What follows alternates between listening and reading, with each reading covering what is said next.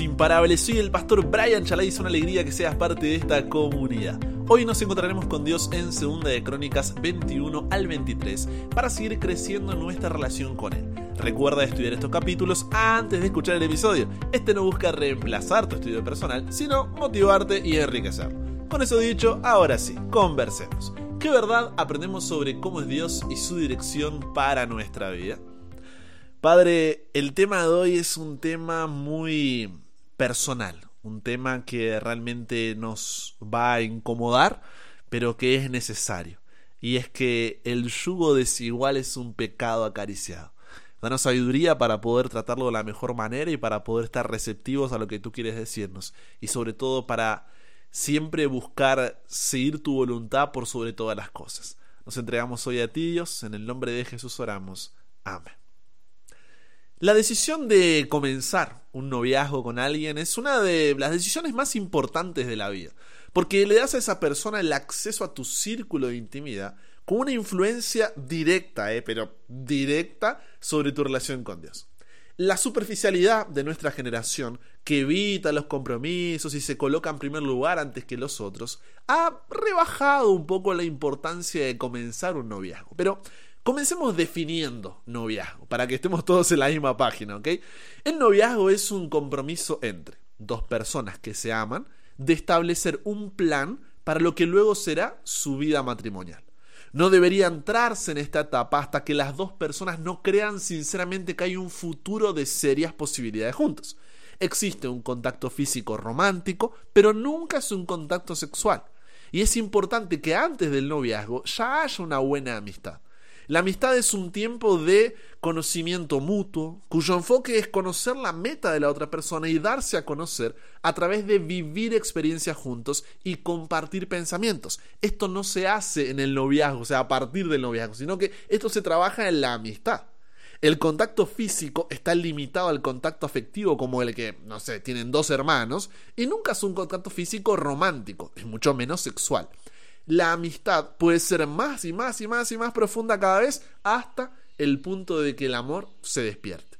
Con este modelo en mente, busca amistades largas, noviazgos cortos y así aumentarás tus posibilidades, esto no es una regla, de un matrimonio feliz.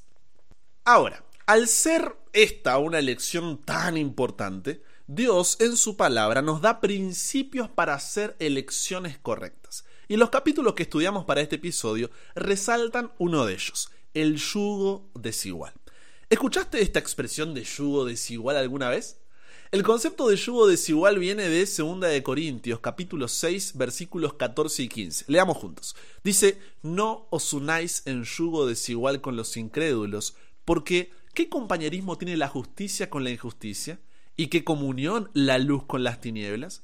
¿Qué armonía puede haber entre Cristo y el diablo? ¿O qué parte el creyente con el que no cree? Bien, ¿qué significa esto que está diciendo el apóstol Pablo aquí? Un yugo es una barra de madera que une dos bueyes el uno al otro y a la carga que tiran.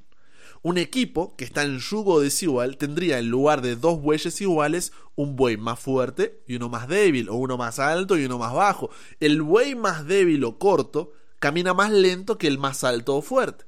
Y esto hace que la carga ande en círculos en lugar de andar en línea recta. Cuando los bueyes están en yugo desigual, no pueden realizar el propósito indicado.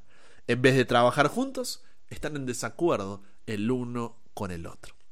¿Por qué comencé contándote todo esto? Porque los capítulos de hoy nos muestran por qué Dios nos dice que no entremos en una relación de yugo desigual.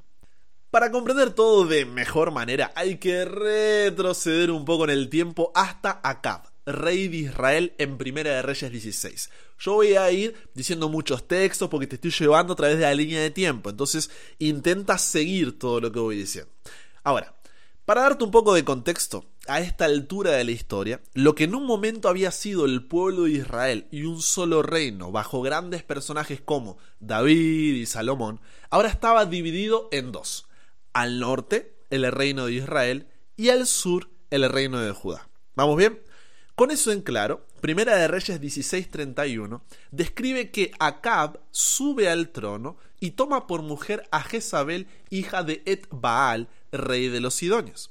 ¿Cuál es el problema con esto? Si era una mujer que le gustaba, hermosa, que le hacía sentir mariposas, amiga como ninguna, ¿cuál era el problema? Que Jezabel era adoradora de Baal, un ídolo era un dios falso y constantemente buscó imponer su adoración en Israel. Para hacer esto, persuadió a Acab para que construyera un templo a Baal y que dejara de adorar a Dios. Además, Jezabel perseguía y mataba a los profetas de Dios y a otros que se oponían a su adoración de Baal. Esto llevó a la desobediencia de Dios por parte de Acab y del pueblo de Israel, lo que provocó el juicio de Dios sobre el reino de Israel. Y ya vas a ver cómo se va conectando todo, porque estamos nosotros leyendo Segunda de Crónicas, donde Esdras le escribe una nueva generación que volvía del exilio para reconstruir Jerusalén.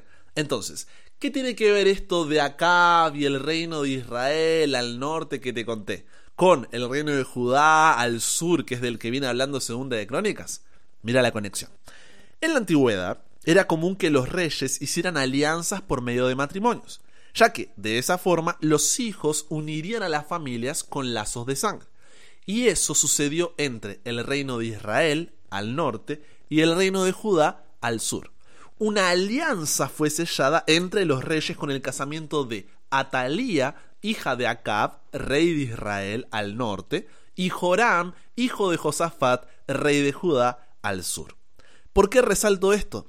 Porque en 2 de Crónicas 21, cuando murió Josafat y Joram su hijo reinó en su lugar, el versículo 6 dice, y anduvo en el camino de los reyes de Israel, o sea, los del norte, como hizo la casa de Acab. ¿Por qué? Porque tenía por mujer a la hija de Acab e hizo lo malo ante los ojos de Jehová. Segunda de Crónicas 17 al 20 nos presentó a Josafat, rey de Judá, como un hombre que buscó a Dios y anduvo en sus mandamientos, a diferencia de lo que simultáneamente sucedía al norte con Acab como rey de Israel. Entonces, ¿qué pasó entre el padre Josafat y su hijo Joram que hizo lo malo ante los ojos de Jehová? El yugo desigual de Joram. Ahí se desvirtuó el reino de Judá y lejos quedó todo el rayamiento y reforma que Josafat había buscado y logrado. Al casarse con Atalía, la hija de Acab, toda la idolatría que había en el reino de Israel ahora contaminó también el reino de Judá. Así, segunda de Crónicas 21 relata las consecuencias que esto tuvo para Joram y el pueblo de Judá. Edom se rebeló, lugares de adoración a ídolos fueron establecidos en todo el reino, recibieron el ataque filisteo, árabe, etíope, asesinó a sus hermanos, tuvo una enfermedad incurable en los intestinos y finalmente murió. No estoy diciendo que todo esto pasó única y exclusivamente por el yugo desigual, y sí que el yugo desigual fue esa primera pieza que desencadenó la caída de todas las demás. Pero esto no termina aquí.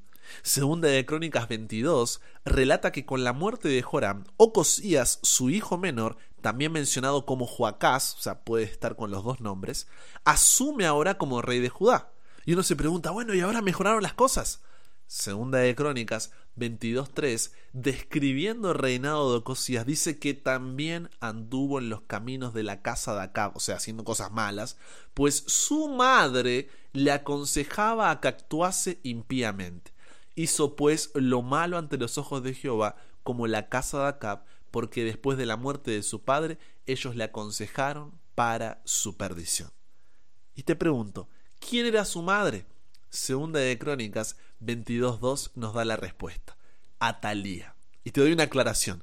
El texto dice hija de Omri. ¿Por qué? Porque era su descendiente. Pero para que tengas claridad, es la nieta de Omri y la hija de acá. ¿Ok?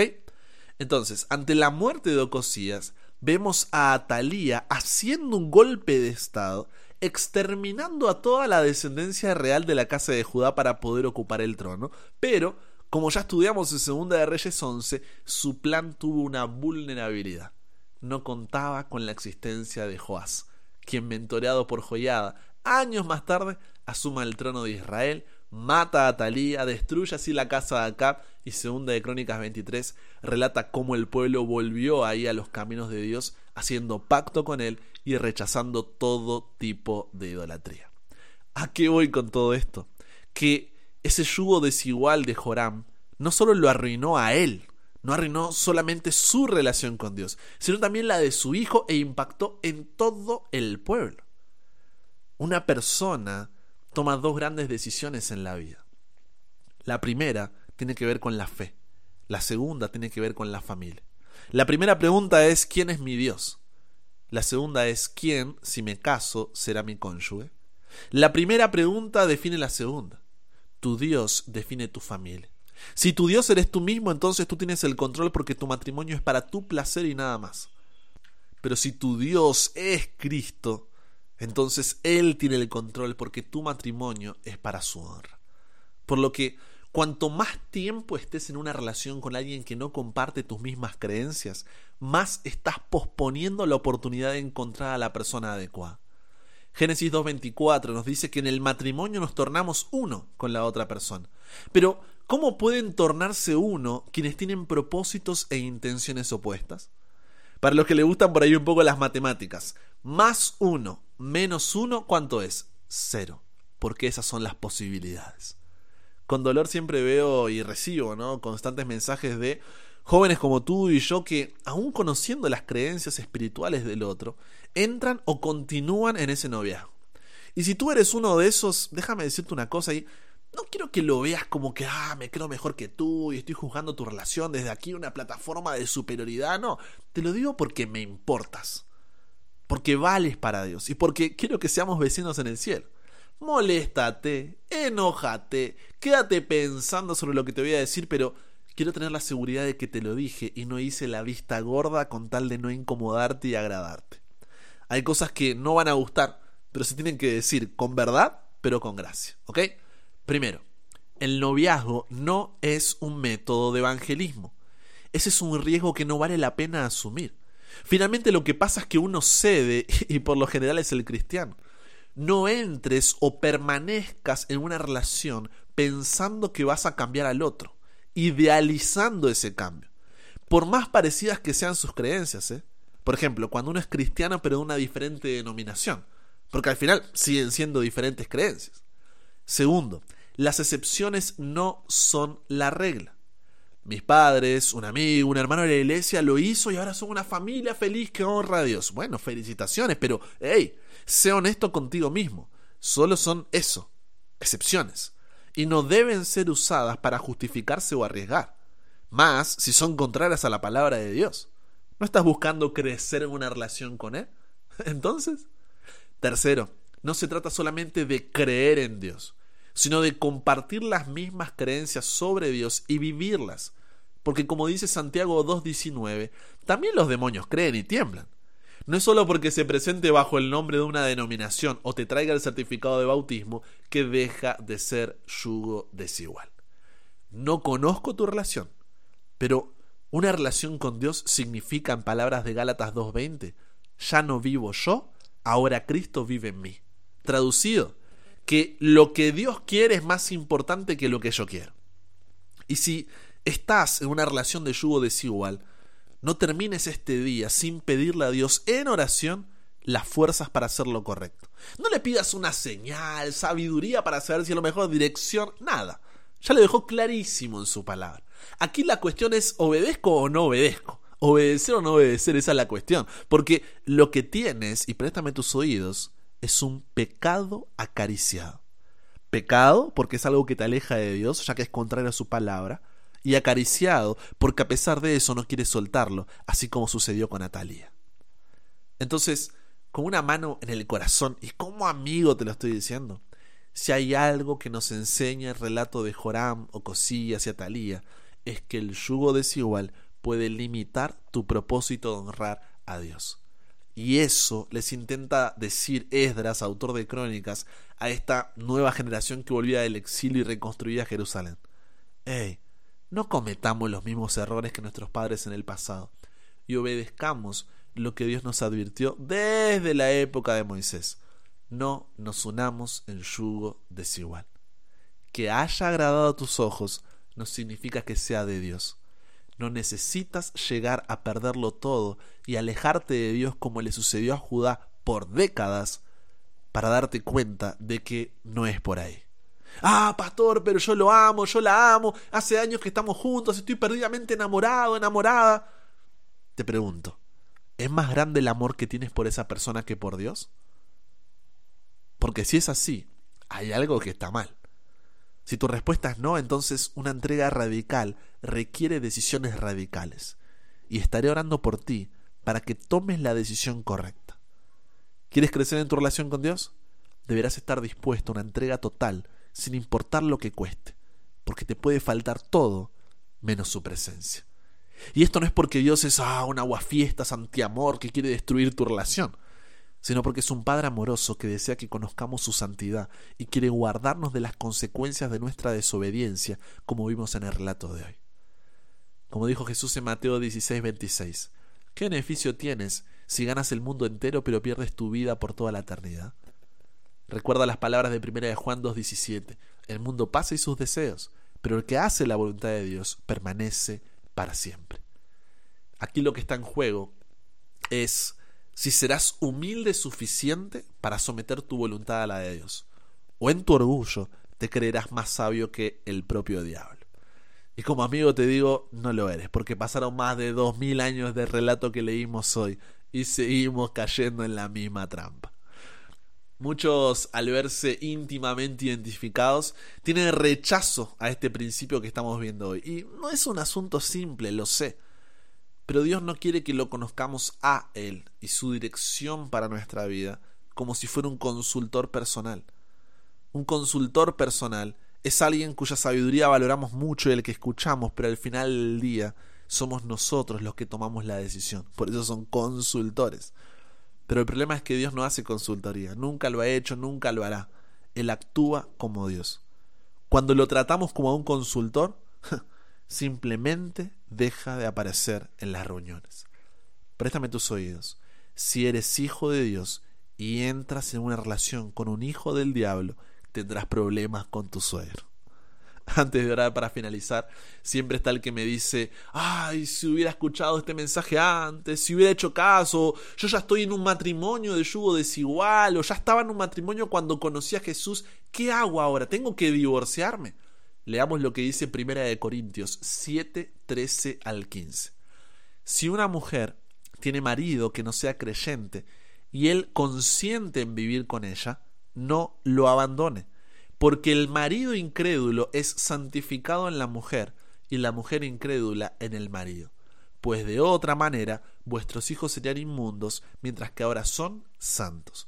Pero si el incrédulo se separa, sepárese pues no está el hermano o la hermana sujeto a servidumbre en semejante caso, sino que a paz nos llamó Dios.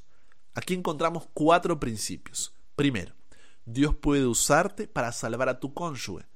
Tú no puedes salvarlo a él, pero Dios por medio de la obra de Cristo en la cruz podría usar tu testimonio fiel para traerlo a los pies de Cristo. Hay esperanza y Dios nos puede usar como sus testigos.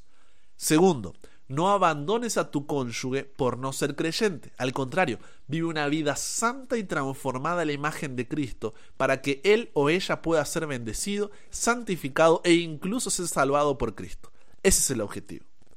Tercero, ora sin cesar y descansa en Dios. Intercede por la salvación de tu cónyuge cada día. No lo bombardees ahí con versículos bíblicos, no lo fuerces a ir a las reuniones de la iglesia.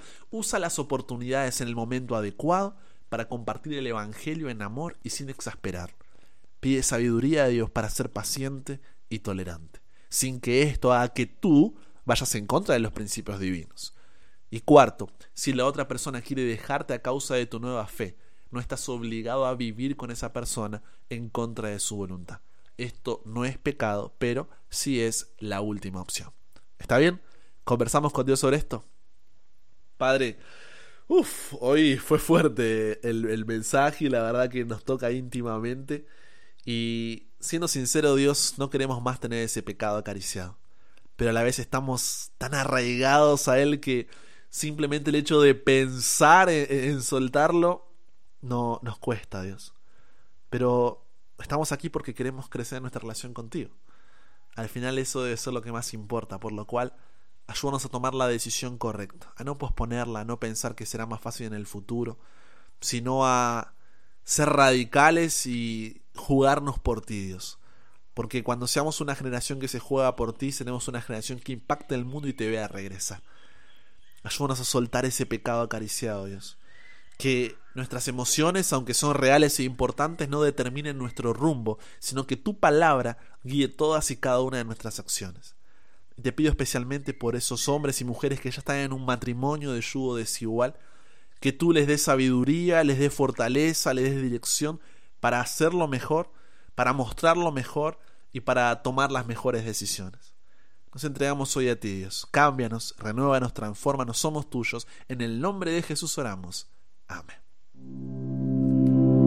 Y con eso llegamos al final. Comparte con otros lo que aprendiste hoy. Súmate a la comunidad en WhatsApp totalmente gratis si todavía no lo has hecho para recibir una notificación en tu celular cada mañana, escuchar los episodios sin conexión, tener material extra, hacer tus preguntas, acceder a contenido exclusivo y te espero en el siguiente para que nunca pares de aprender y nunca pares de crecer. ¿Por qué? Porque hasta el cielo no paramos.